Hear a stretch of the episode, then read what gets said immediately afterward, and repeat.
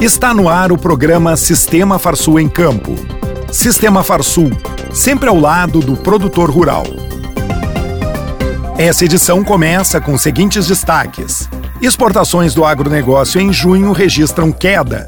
Comissão das produtoras no agro se reúne na sede da Farsul. Notícias.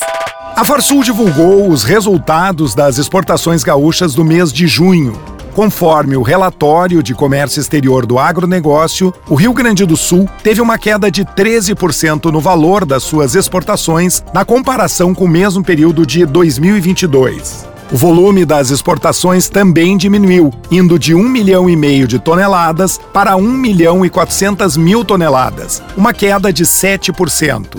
Em relação a maio de 2023, houve uma queda de 10% no valor e de 20% no volume das exportações. O setor respondeu por 69% do valor e 87% do volume comercializado pelo Estado. As exportações de soja em grão atingiram 602 mil toneladas, um aumento de 135% em comparação com junho de 2022. No acumulado desde janeiro de 2023, o agronegócio gaúcho exportou 7 bilhões de dólares, um aumento de 2% comparado com o mesmo período de 2022. Em volume foram exportados 10 milhões de toneladas, uma queda de 3% no comparativo. Nas importações feitas pelo setor, os fertilizantes e seus ingredientes passaram de 378 milhões de dólares em junho de 2022 para 182 milhões de dólares em junho de 2023, uma queda de 52%. Já no volume, passou de 395 mil toneladas para 473 mil toneladas, um aumento de 20%. No dia 5 de julho, representantes das regionais da Farsul estiveram presentes na sede da federação para a implantação da Comissão das Mulheres no Agro. O encontro foi dividido em dois momentos. Pela manhã, após serem recebidas pelo vice-presidente Elmar Conrad e integrantes da diretoria da federação, as participantes estiveram reunidas para conhecer os objetivos da comissão e foram apresentadas ao Sistema Farsul e como Federação e Senar trabalham em conjunto com os sindicatos rurais para fortalecer o agro do estado. Durante o período da tarde, foi feita uma dinâmica com as integrantes da comissão, que elencaram os principais obstáculos encontrados pelas mulheres para se inserir nos sindicatos e quais as ações a nova comissão pode realizar para resolver esses problemas. A coordenação da comissão ficou com Teodora Lutkemeyer, de Não Me Toque, tendo Marta Guazelli como suplente.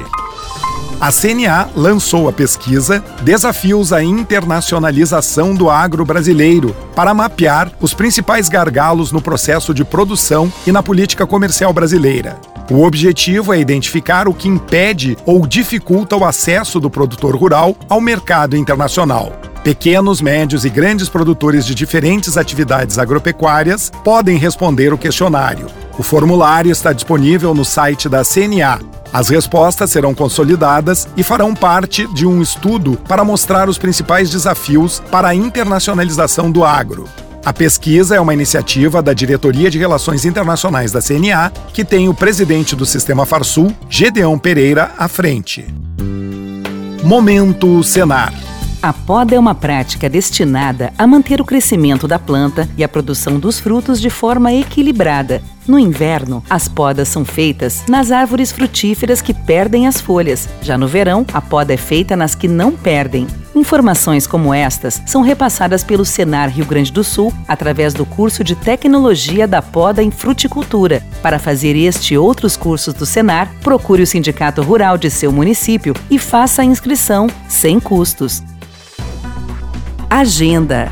A Faculdade CNA está com inscrições abertas até o dia 20 de julho para o vestibular do segundo semestre de 2023. Os interessados podem concorrer a uma vaga nos cursos de Gestão do Agronegócio, Processos Gerenciais, Gestão Ambiental e Gestão de Recursos Humanos. As vagas são limitadas e as inscrições podem ser feitas pelo site da CNA. São três formas de ingresso: por meio do vestibular agendado, pelo programa de segunda graduação para quem possui diploma de nível superior e pela nota do Enem dos últimos três anos. Os cursos são na modalidade à distância, mas a Faculdade CNA conta com 53 polos de apoio presencial distribuídos por todas as regiões do país. Mais informações estão disponíveis no endereço cnabrasil.org.br. Termina aqui mais uma edição do programa Sistema Farsul em Campo.